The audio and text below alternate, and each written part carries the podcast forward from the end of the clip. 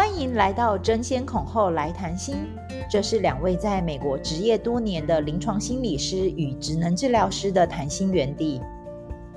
以第一代亚裔移民的观点，结合心理学、医疗及教育专业，定期分享不同主题。欢迎跟我们来谈谈心吧。嗨，大家好，我是婉珍。嗨，大家好，我是樊培。樊培，我们今天要来跟大家聊聊零到三岁婴幼儿的发展。主要会想要跟大家来聊这个话题，是因为最近刚好身边有几位好朋友啊，他们家中都有陆续有新生儿的诞生，那心里难免就有很多不确定感跟担忧这样子。其实，呃，我的朋友都知道，其实我在美国的早期疗愈系统，我们就是叫做 Early Intervention 的系统工作多年。那服务的对象，我记得我那时候最小有看过一个早产儿，他其实生出来是二二十四周，就大概六个月，然后哦，那好小，对，很小，然后就是他住在保温箱，就是一直住住到就是足月，住到四十周，所以其实大家可以想象，他其实整个四个月都是在医院的，其实妈妈也都是很担心、很焦虑这样子。那当然就是说，除了我看过这么小的小孩，那当然我还看过蛮多孩子，就是主要族群就是从早产一直到三岁的孩子，所以就跟他们有很多机会，就是除了帮孩子做治疗，也给爸爸妈妈很多就是亲子教育的咨询的相关的资讯这样。所以我的一些朋友就打电话来问我，就说：“哎，那我在家我可以怎么样跟我的？”新生儿啊，我的小宝贝互动，所以我们就想说，哎，那可以跟大家聊一聊，就是说，如果大家在照顾呃家里的新成员的时候，新手爸妈可以注意的小地方有哪些？我们那时候其实自己在异地顾小孩，然后因为刚好其实长辈都没办法从台湾来帮帮忙我们，所以就是说，其实照顾婴幼儿大小琐事都是自己跌跌撞撞这样摸索过来的。其实，在那过程其实压力还蛮大的，哎。就是我不知道婉珍那时候是不是也有这样的感觉？对，所以那个时候我们住在美东嘛，然后家人只是过来帮忙坐月子，然后一开始孩子出生可能前几个礼拜之后就是靠我自己。那樊美，你一开始讲说要来讨论这个主题，其实真的让我想起来，现在是让我们已经孩子已经已经大了，离零到三岁这个阶段很久，但是现在想起来。其实点滴真的历历在目，就是回想起来那一段时间，其实真的是边学习边摸索，然后有处理很多可能很多突发状况，也都是靠可能靠医师、靠朋友，然后有时候靠远端的家人远距指导。哎，那个时候，而且我们那时候还没有那么熟，那时候不然我就会常常打电话问你，你可能会常常半夜接到我电话问说，哎，这个这个问题要怎么解决？没有，其实我我记得我那时候其实压力也蛮大，因为毕竟都没有照顾过小孩嘛。那我印象最深就有一次半夜的时候，我小孩是男孩，所以我们第一次我印象很深，是我跟我老公半夜是要帮他换尿布啊，然后我们就在他的私密处呢 看到有一个水滴，然后我们两个就不知道，我们就很认真的看，想说，哎，是不是发生什么问题这样，而且很认真看，然后水柱就出现了。就我们就赶快 就喷到我们身上，我们就赶快把用那个尿布把它遮住，这样子。哦，对对对，就小男生家里有男孩，应该都有这种被水柱洒过，也有这样。就有时候小朋友他们其实呃，尤其是在冬啊时候，其实天气还蛮冷的，所以有我的小孩是冬天的宝宝，所以其实有时候你帮他换尿布的时候，他其实是瞬间打开，其实他们瞬间其实是突然好像放松了，肌肉都放松，所以他就。很自然的就尿出来了，然后我还记得那时候也很有趣，那时候就是说他们刚开始会翻身啊，会爬，我那时候就还蛮神经兮兮的，然后就我老公就有说，就是说我半夜的时候会做很恐怖的事，就是我半夜的时候啊，我会突然说梦话，然后会坐起来飞扑到床缘，然后他第一次看到的时候，他简直吓到，他觉得讲实在怎么有一个小杂包在我在旁边，不知道在干什么。然后我其实后来他早上问问我的时候，隔天问我，我其实也没有什么，我就不记得发生什么事。然后后来我就回想，就说哦，我意识到，因为那时候小孩子开始会移动，我很怕他掉到床底下，所以对，有时候你把它放在床上，会那种压力。对，然后我就会常常就是好像就是说随时都备战，就是小孩子要掉下去，我赶快冲过去。对，然后我还听上一次还听一个朋友讲也很有趣，就是一个老外朋友，他小孩就是好像刚学会走路，然后就跌跌撞撞，其实走的还算挺稳的，但是他为了要救他的小孩，他觉得他小孩要掉下来了，他飞过去的时候啊，他的手刚好压到，他手骨折，所以后来他进了医院，就是去打石膏，但是其实他小孩都没有事。回想起来，其实新手爸爸妈妈，我觉得还蛮。就是在一些小地方，其实还蛮蛮有压力的。就是其实，在边在摸索，其实自己也都在学习这样子。的确，的确，而且其实你当下，其实你 care 的不是自己有没有受伤，care 是孩子有没有变好，有没有有没有没事。然后我你讲到跌到床底下，其实我也有一个，我老大那个时候是好像也是跌到床底下，然后我也是跟我们睡，然后那个晚上我为了好像也是翻个身怎么样。掉到床底下，就我好像为了要孤身去接他，就我自己抬到了床单，然后自己也不下去。然后其实小小孩掉下去正好躺在我身上，他是安全的，他也没醒。可是我自己坐在那边哭，你知道吗？就现在想起来，就是哇，那个那个印象很深刻，就是好像从一个人变成有孩子的妈妈，那个角色转换其实是很很微妙的，你自然那个母性就出来了，就。也没有人教，自然就是觉得这个小生命就会用尽一切，想要保护他。也不只是妈妈，我觉得很多爸爸好像哎有小孩之后，好像性情性格也大变了，就是好像也有所不一样这样子，就是哎好像变得比较会关怀别人，会稍微会比较注意家里的一些事情。那我们今天呢？我们今天想要来。为什么我们会切零到三岁？因为其实零到，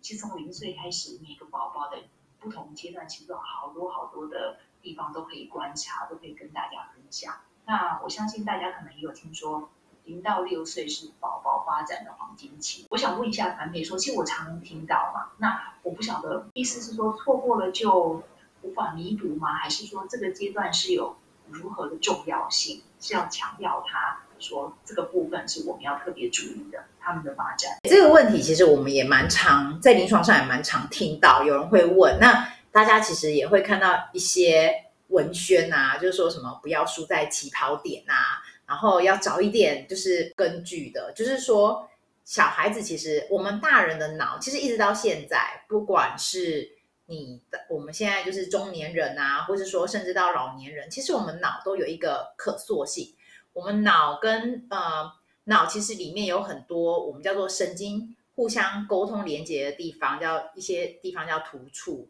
然后这些突触英文就是呃 synapse。然后突触其实他们彼此之间呢，当你脑越活化越去训练的时候，他们彼此之间会产生更多的神经可以互相沟通，彼此沟通传达讯息这样子。所以当你越去训练你的脑，越去活化的时候，诶，慢慢的，你的脑其实会多了很多条回路，帮忙你彼此之间的联系。所以你可以想象，就是说，我们把它比喻成，譬如说我今天要从 A 点到 B，如果一般来说，就是说没有刺激太多刺激的时候呢，譬如说我们就会自然而然衍生只有一条公路会到那，可塑这个能力。所以也就是说，我们在很小的时候给小朋友适度的刺激，其实事实上会帮助他们。就是，所以就是通常零到六岁我们会这样讲，是因为他们其实刚出生的时候，小朋友其实脑部其实都还在学习，并没有那么多神经啊互相连接传导。所以透过你训练啊、刺激啊，小朋友会你会发现小朋友其实他们的反应啊，比我们预期来的更好。或是说，他们其实啊、当遇到问题的时候，诶，我们会发现孩子比较容易学习到，他可以自己去举一反三，这是我们比较会发现的。那对，那在这边呢，也就是说，还有刚才婉珍有提到，就是说，是不是说错过就没有办法弥补呢？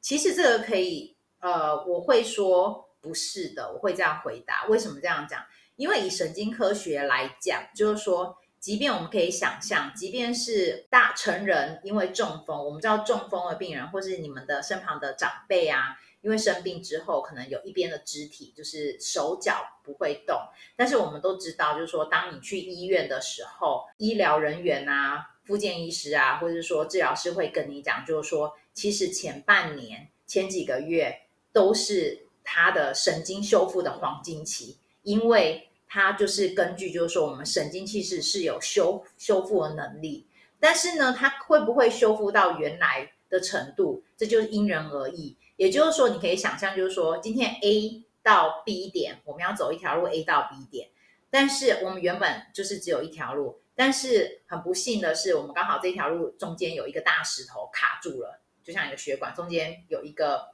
clot 血栓卡住了，它其实没有办法过去。但是你经过训练的时候，你慢慢你的脑袋脑袋就会彼此互相沟通，就说：哎，这一条 A 到 B 的路不能走了。但是我发现旁边有一条 C 的 detour，就是我可以过去的路线，或者说它可以再转个弯到 D 点，我们还是最后还可以再回到 B 点。所以就是说，还是可以透过训练去帮忙他，但是中间呢，你要训练的时间的长短啊，或是说复原的状况，又是其实很多时候又因人而异。所以大家绝对不要觉得就是说，哦，我的孩子到六岁之后，是不是就脑部就没有任何可以训练的的价值了？其实不是。所以我们在不同阶段给小朋友不同脑部的不同养分啊，不同的学习，都是可以帮助孩子发展的。是我觉得这是一个很棒的科普教育给大家，就是其实每个发展阶段都有不同的优先顺序。那即便是你错过了这个优先顺序，其实之后你有察觉到，其实都可以透过专家啊、医师啊、治疗师啊来协助你来修复这一块这一块领域。那啊、我们把我们的话题拉回到说，从孩子出生，哈，那以在美国来讲，其实。孩子出生后，其实每个宝宝都已经大概都会有呃指定的一个小儿科医师了。你在医院里面，然后会有安排特定的一些要打疫苗啊、健康检查等等的。那通常我相信，反正你那个时候之前是不是也会可能也是要选择小儿科医师？那你那时候是选择是怎样的？怎是当时要怎么样决定小儿科医师呢？其实我觉得第一个，因为毕竟你在。海外啊，然后你也不太知道你的孩子就是呃身体状况，生出来身体状况，所以第一个我觉得大家可以寻求就是说离你们家不远的啊、呃、医疗院所，然后通常我会去选择，我那时候可能有点龟嘛，我那时候我相信有些啊、我们的听众家长一定有做类似的事情，我有去找了几个小儿科医师，先上网看他的就是他的学经历。然后我去做了面谈的工，面谈的这个工作，就是我去了解，就是说他的呃，他对孩子的看法，还有他的呃想法，是不是跟我比较接近？那我也有发现，其实大家都知道，我们会，其实我们第一优先就会想说，哦，我去找华人的医生，然后呃，我相信他可能跟我因为语言的呃相通性，可能也比较了解我的文化，有的人会这样去做选择。那也有人会去说，哦，我比较喜欢女生的医生，因为女生的医生可能就觉得说他们比较温柔啊，可能对孩子比较有，比较可以比较多关怀。那当然就是看看每个人，有的人会他其实比较觉得说我是男孩，所以我要选男的医生，也有他比较了解我孩子的状况，所以就是其实是可以根据你的需要去做调整的。那有还有对另外一个小地方想跟大家提醒。就是找的时候，我会建议，就是说，你可以去找一个，就是说，那个医疗院所里面，它其实是有同时有好多位小儿科医师的联合门诊。也就是说，当我们都知道小孩生病，他是不会挑一个任何的时间，他有可能是半夜生病，或者说白天都有可能。那我们希望他们要生病之前给我们个 heads up。对，所以联合诊所的好处就是说，你小孩生病。的时候，任何时间生病，他都确保当天的医院里面都有值班的小儿科医师可以来看诊。我相信，就是每一周其实他的看诊的系统也有一点点不一样。尤其是我们因为 COVID 之后，其实我们很多时候是线上线上看诊，或者说你可以先打个电话进去问诊，他们会了解你的情况，到底需不需要在第一时间赶快带你的孩子来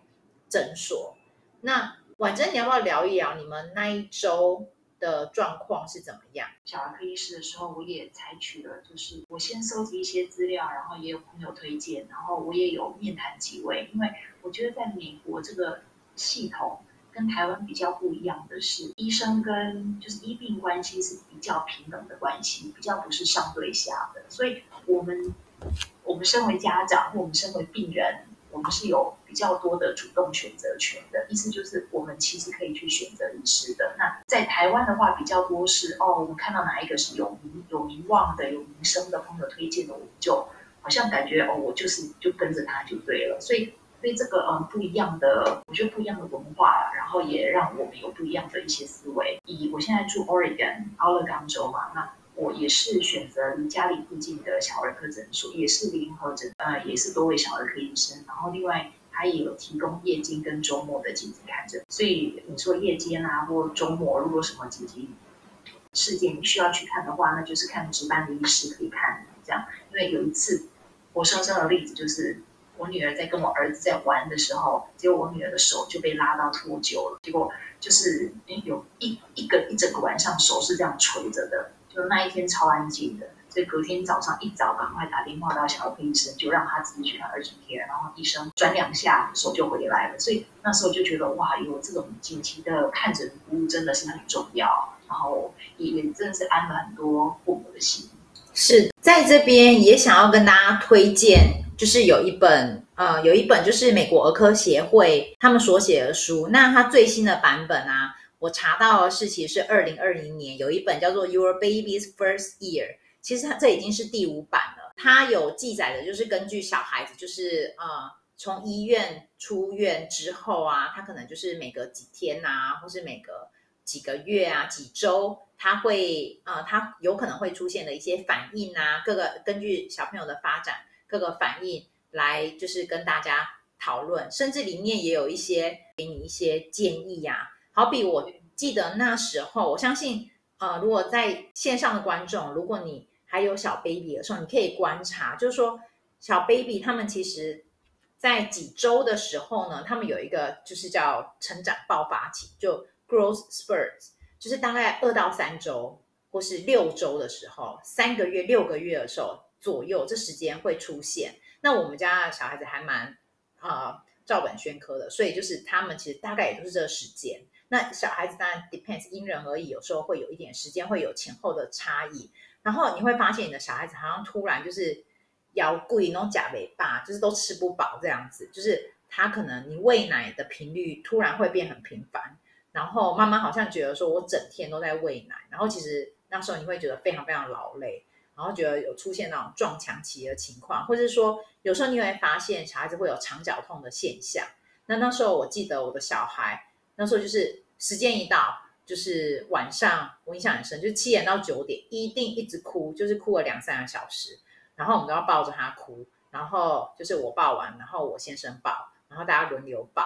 就是那时候当然也会想要去找医生啊，就了解一下或者怎么样。其实医生就说。呃，跟书上写的一些建议也蛮接近的，就是说那时候有时候你可以用一点白噪音，所以那时候你可以去开冷气机，或是开电风呃电风扇，或是吹风机，嗯，就是那种嗯安抚安抚他们的情绪。对，我也发现这个很有用，我也开吸尘器。对对对，或吸尘器，对对对，大家都可能有类似的经验，你会发现就哎小孩子好像突然好像发现什么东西，他就突然安静下来，然后可能刚才就是。哭得上气不接下气，突然他可以做个深呼吸调整，那可能当然就是没过多久又继续哭，但是就基本上这个是对孩子，就是说在当时稳定一下他们情绪，还有家长情绪都是还蛮有帮忙的。那在 COVID 疫情之后啊，其实很多的小儿科诊所他们看诊的方式也都做了些许的调整，譬如说他们现在其实蛮常都会提供线上的儿童发展检核表，让大家可以先筛检一下。了解一下你的孩子发展的进程是怎么样，有没有符合标准？那我相信大家最常去就是你小孩子如果再大一点回诊的时候，你就会看到有一张单单子，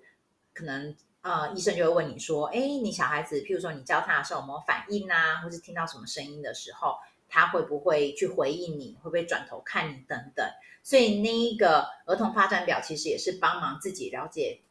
自己的孩子现在。就是说发展到什么阶段？那当然就是说，很多时候呢，我想要跟大家分享，就是说，其实你要相信自己是自己的直觉，因为很多时候你跟小孩子其实是大部分时间是你跟小孩子一起相处，所以其实你是最了解你的孩子的，你的直觉常常都是蛮准确的。所以当你有任何的考量的时候呢，其实不用觉得不好意思，就是说你就直接跟你的小儿科医师联络，那他也会跟你讨论。那当然。经过医师评估，就是说，如果说你的孩子需要一些额外的资源或是评估，他们也会可以及早帮你做个转介。那在这边想跟大家介绍的一个东西，就是说，其实在美国各州，他们其实皆有提供，就是我们叫做 early intervention 早期疗愈的这个相关资源，甚至有些州的这个早期疗愈的这个服务呢，就是，呃，这个到底是说什么呢？就是说，一般来说，就是说会有一个。治疗团队里面包含语言治疗师、物理治疗师、职能治疗师，还有一些甚至有些州会有呃儿童发展心理师啊，甚至是特教老师会到你们家去帮小孩做全面的评估。然后之后，如果你小孩在某一个领域呢需要帮忙的时候，他们会呃提供到府服务，就是说会跟你约时间，一个礼拜你要有多少时间可以帮。孩子做治疗，或者说你可以到他们的中心。有时候我们也会提供，就是说团体，就是跟其他孩子一起互动的这种团体的治疗。那很多时候，很多州都是全额免费的哦，甚至父母你只要就是贴补少许的费用。那很多父母也会问说，那我是不是一定要小儿科医师来帮忙做转介呢？答案是不用的，就是说很多时候。很多爸妈其实都不太知道这个，就是说，其实很多时候，如果你有考量，你也可以跳过小儿科医师，直接跟你当地的一些早期疗愈的中心联络，安排发展的评估。所以这个是对，通常就是我们在美国，其实像我最近回来台湾，我发现台湾其实这几年这一块领域，也就是慢慢的在做发展。其实很多时候，包含呃，我有。医疗朋友啊，他们也会就是到社区里面，就是说他们会在那边提供，譬如说团体的呃社交活动啊，就是类似有点像幼稚园的这种呃课程，然后去发现，就是去发现，哎，其实有些孩子可能需要做进一步的评估，然后他们会直接跟家长联系。是是，我觉得早期疗愈这个其实就是一个全方位的一个多方向的一个支援系统，不是只有父母本身。自身发现孩子需要一些帮助，那其实其他机构啊、医师啊、一些专家一起介入，来帮助孩子可以可以回到他本来应该有的一个发展阶段。那所以，我想以以你的经验，其实是不是大部分透过这种早期疗愈服务的孩子，在经过一段时间的支持之后，他们也跟其他一般不需要早期疗愈的孩子一样，就是也可以很很。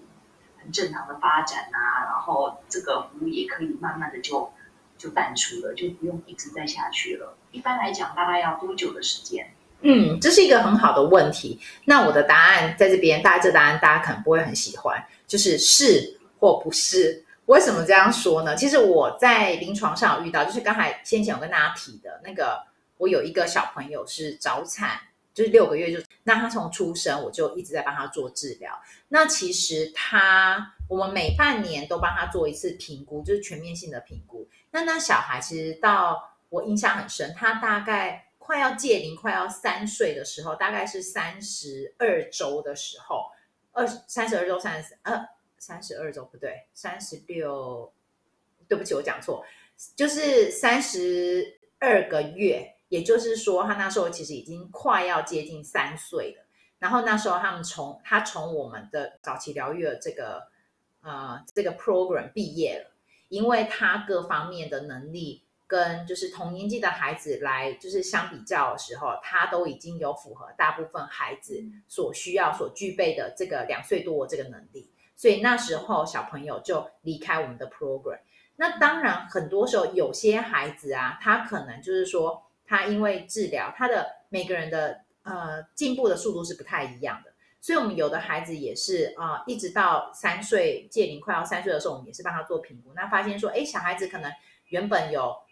四项需要帮忙的，那慢慢的小朋友可能你会发现说，他最后可能只剩下一两项，那这两项呢，我们就是会继续把他的这个计划书会继续带到，就是说他接下来就是幼稚园啊，preschool，或者说甚至再大一点会带到学校系统里面做跟教育做结合，做我们会帮他设计不同的教育教育的那个啊、呃、的计划。所以就是说，在这过程当中，其实很多时候，其实父母啊的配合跟小孩子帮忙小孩子学习是很重要的，因为其实。想跟大家一个概念，就是说，其实一般来说，就是说，小孩子其实每个人都有属于自己的发展的一个时程表，有的人会比较快，有的人会比较慢。其实很多时候，你不需要跟你的孩子，就是说，呃，你的朋友的孩子做比较，就是说，但是就是说，你还是要一定要定期的跟你的小儿科医师联系，就是我们来看看说他的发展，包含我们知道他的呃身高体重啊。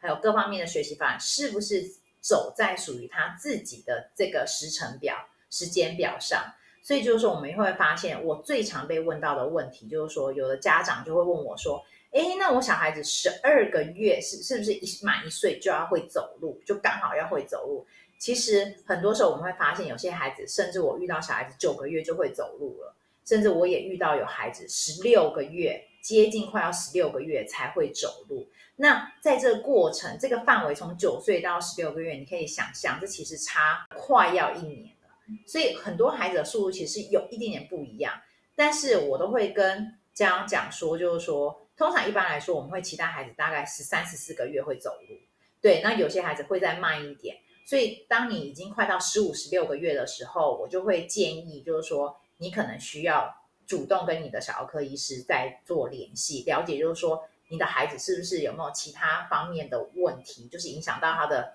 呃走路的步态，包含就是是不是肌肉骨骼有些发展上的状况。其实有时候也会，我也会遇到家长会问到，就是说小孩子就是说，哎，我的小孩子一岁就会叫爸爸妈妈了，那为什么我的老二不是？那也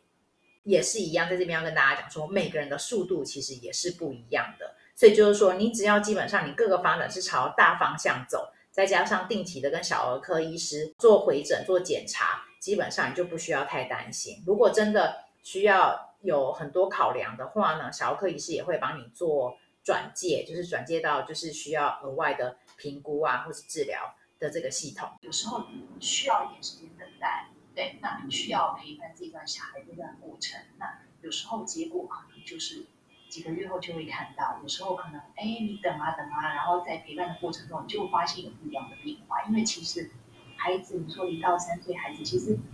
你会觉得很惊喜，是每个礼拜你都有感觉到孩子都不一样哦。就是这个这个年纪是真的是他们成长的快速发展期，跟 sport 刚刚刚才有提到的。虽然我自己是学啊、跟小孩婴幼儿发展很有关系的，但其实我那时候我自己的小孩，他其实到一个呃十二个月的时候，他其实还不会走路。其实我那时候就开始有点担心，因为他我发现他好像诶，他的他那时候爬还会一只脚是抬起来的，就在地上爬。然后我那时候就在怀疑，就是说他会不会就是说有肌肉骨骼方面的问题。所以其实连我自己我都跟小儿科医师提，所以我小儿科医师就说，诶，那如果你有这个考量，那我们就帮。就是帮你做个转介，就是转到呃早期疗愈的系统，请团队来帮你评。之后我就自己在想说，哎，我是不是没有做了什么，所以我的孩子现在会有这个现象发生？我就跟我老公，我们就把地上，把我们的客厅，我们那时候住公寓，就把它变得像一个，就是很像小朋友在外面去什么 Little Gym 啊，或者说去外面那种垫子的地方啊，就是他们会 set up 让小朋友可以爬来爬去的那种地方。对，然后所以我就在。把我们的椅子垫子都拿下来，然后就弄一些比较像是我们美国讲，就是 obstacle course，就是障很多障碍物，然后让它爬爬爬爬，然后我们就这样加速训练。然后其实很神奇的是，也不知道是时间刚好还是怎么样，就是我后来就发现，哎，那一段时间，哎，他慢慢爬的动作也变了，那慢慢的就是说，哎，好像就爬得越来越好，那也慢慢会走走路这样子，对。所以就是说，其实很多时候，有时候你经透过你跟专家去讨论啊，有时候不是说，哎，我一定要想要得到什么答案。有时候其实也是透过那个的，呃，互相沟通之后，你会去回想一下，然后自己也在生活当中稍微做个调整，这样子。那以父母来讲，其实最大的原则就是不要比较，因为每个孩子是不一样的。是的，嗯，透过不要比较，但是你可以放点心在他们的发展的里程碑。其实反而在这一段育儿的路上，你可以放点心，然后少点担忧，然后也觉得这些挫折也是一个在育儿过程中不可少的部分。是的，在这边想跟大家介绍一个网站啊，其实就是呃，包含美国儿科协会，或是说呃，我们全球很多地方啊，其实都会。以它来做，就是评估小朋友的发展的里程碑，其实就是美国的一个网站，就是 CDC，就 Centers for Disease Control and Prevention，CDC。这个这个机构好熟啊。对，住在美国应该住在美国的朋友应该都不陌生。Coronavirus，我们常常听到 CDC，CDC 的。对，美国疾管局他们有提供婴幼儿发展的一个发展表，所以大家可以其实可以直接搜寻去他们的网站。我到时候也会把这个网站连接放在我们的 podcast 的说明栏里面，大家也可以去里面点选。它里面有根据小朋友儿童发展的里程碑啊，就是针对他不同年纪，就是几个月、几个月的发展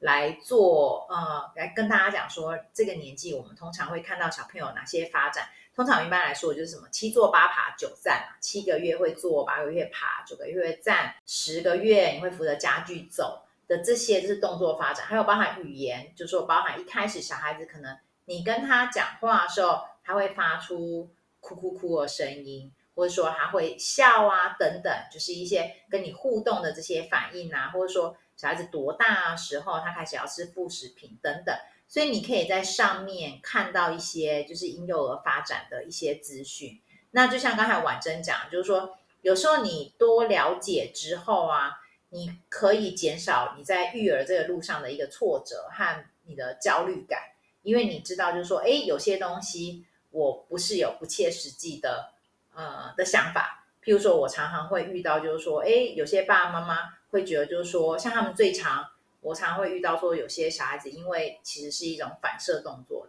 你的动作发展一些反射动作，比如说几个月的时候，七八个月的时候，他就说，哎，你看我小朋友会走了。就是小爸妈可能扶着他，或者爸妈扶着他。那其实那个其实不是符合一般小孩子正常的发展的部分。就是有的人就会因为这样很纠结那个点啊，就说哦，为什么别人家的会先走，或者是别人家会先爬，会先怎么样？但其实这些，就当你了解的时候，你会减少自己的担忧，甚至也可以把这些资讯跟。呃，长辈如果刚好就是家里家中有长辈过来帮忙带我们的孩子的时候，其实也可以让他们了解，就是说哦，一般孩子是什么时候发展是这样子，那他们也会呃比较知道怎么样跟孩子还有跟跟爸爸妈妈沟通这样。其实我那个时候也是有点好奇，也是会有点担心，说对于他们的语言发展会不会有一点影响，就是变得每一个语言都学，但是都学不精，就是。都是透过他那个环境来学的，所以这个部分我想可能不是放在我们零到三岁的部分来讲，因为零到三岁的智慧其实是有限的。但是我跟樊培我们两个其实对于这种双语教育的移民移民的这个环境其实很有兴趣，所以我们之后会另开一个另开一个一个主题来讲这个部分。但是回到。对于零到三岁婴幼儿他们的语言发展的部分，其实想跟大家也是有一个互动的讨论，跟樊培有的讨论是，其实我们两个都是双薪嘛，就是你跟你先生，然后我跟我先生，我们都是双薪家庭。其实我们陪小孩的时间一直都是很有限的。那我一直都有，以前都一直有在纠结说，那我怎么样在有限的时间，可以跟孩子还是继续保持一个互动？你说语言上的互动也好，或者陪伴，那这个部分其实我也想听听樊培，你是怎么怎么来取得一个平衡的？先回答婉珍刚才讲，就是说，对我们移民家庭常常都会遇到同样的问题，就是可能在家会讲多国语言。那包含我有遇到有的家庭，其实他们像我们可能是讲主要是会讲中文跟英文，有的家庭可能爸爸妈妈甚至是来自不同的。不同的国度，所以有可能有人是想西班牙文，然后中文，还有英文，甚至印度呃印度语言，或是甚至法文等等。所以你怎么样去平衡这个东西？基本上呢，很多语言，我也跟我的同事语言治疗师，我们也去聊过这个东西，就是说，其实孩子他的语言发展其实是很跟着人。他小朋友其实即便是呃，虽然他是华人，虽然他跟我们一样是中国人，好了这样讲，或者说是台湾人，但是呢，如果你一开始跟他讲的语言是，比如说你跟他讲法文，你长期跟他讲，慢慢的他也会就把他生活当中的这些词汇啊、物品啊，直接跟他听到这个法文做个连接。所以就是说，他其实会跟他听到的语言，跟他所处的环境啊，还有情境去做个连接。所以也就是说，你如果想要你的孩子，啊、呃，还保有你的 mother tongue，就是说你的母语的部分啊，很多时候呢，其实你在家你就跟他讲母语，不用担心，就是说你的孩子可能后来英文英文会跟不上，因为他当他把一个语言，就是他的理解的部分。把他把他都理解之后呢，他慢慢的他的脑就会帮他自然而然就会把语言转换到另外一个语言。所以很多时候我们反而会建议，因为我们其实也会常常看到有些就是说在语言上面比较需要帮忙的家庭，我们都还是跟他们建议，就是说你在家还是跟他讲母语，你跟他讲什么语言就跟着。继续跟他讲那语言，不用因为他语言就是有稍微比较落后一点，你就把他马上把它换成别的语言，或是换成全英文的，因为这反而会对孩子来说，他是会非常的困惑，不太知道说为什么语言这样一直换来换过去这样。另外一个，刚才婉珍有提到，就是说双薪家庭，其实很多时候我们回来其实都好累哦，然后又呃从 daycare 啊接小孩回来，其实很多时候你会觉得，就说还要处理家事。然后哪有那么多时间跟小孩互动？在这边啊，我们呢，我们就是要想办法把时间让它最大化。所以很多时候，包含譬如说，你说跟小孩互动，包含你在帮你的小孩换尿布的时候，你在喂他喝奶的时候，你都可以告诉他你在做什么。譬如说，你可以跟他讲说：“哦，弟弟，我现在，我们现在来换尿布哦。那妈妈帮你把尿布打开，然后闻到臭臭等等，就是你可以去跟他。”讲话就是说，把你的动作告诉他。那其实他透过耳朵听觉的刺激啊，还有你的动作，他会去做连接。所以我们也很多研究有发现，就是说，小孩子后来比较会讲话的孩子，或比较早会讲话的孩子，很多时候就是说，他一定要听到的词汇量是要到达某一个程度，他才有办法帮助他后来语言的输出。就是语言是有输入跟输出的部分，所以很多时候。就是，即便你很累回家，你不用担心。你跟他帮他，譬如说帮他准备晚餐的时候，他在吃，你可以跟他讲说：“哦，这边这个萝卜是什么颜色，对不对？我们今天有橘色的蔬菜，或者说我们今天有绿色的蔬菜。那你看妈妈吃一口，那爸爸吃什么？类似这样跟他讲，孩子就是在透过这个过程当中，他就会发现，哎，你语言是有互动的，他不是单一方向，就是说我只是单纯在讲话，其实他是人与人之间是有互动的。所以包含就是说，语言其实它还有分两部分，就是说一个是口语的部分，我们英文叫 verbal，还有另外一部分是肢体语言的部分叫 nonverbal。所以很多时候小孩子，所以不用担心，即便小孩子听不懂你讲的话，其实很多时候他透过你的肢体语言，他也会试着跟你沟通。所以就是我们，所以我们才会发现，就是说很多时候你去 playground，你会发现，哎，讲不同话的小孩子，他们还是有办法沟通。因为他们透过不是只是听到的讲出来那个语言，他们很多时候是透过他的肢体语言在做沟通。没错，没错，讲的太好。就记得他们其实有时候你会发现，哎，怎么小孩子他们其实 play day 有时候其实，嗯，不见得只有在用讲话方式，其实有时候是透过他们的眼神跟他们的动作来来彼此来交流。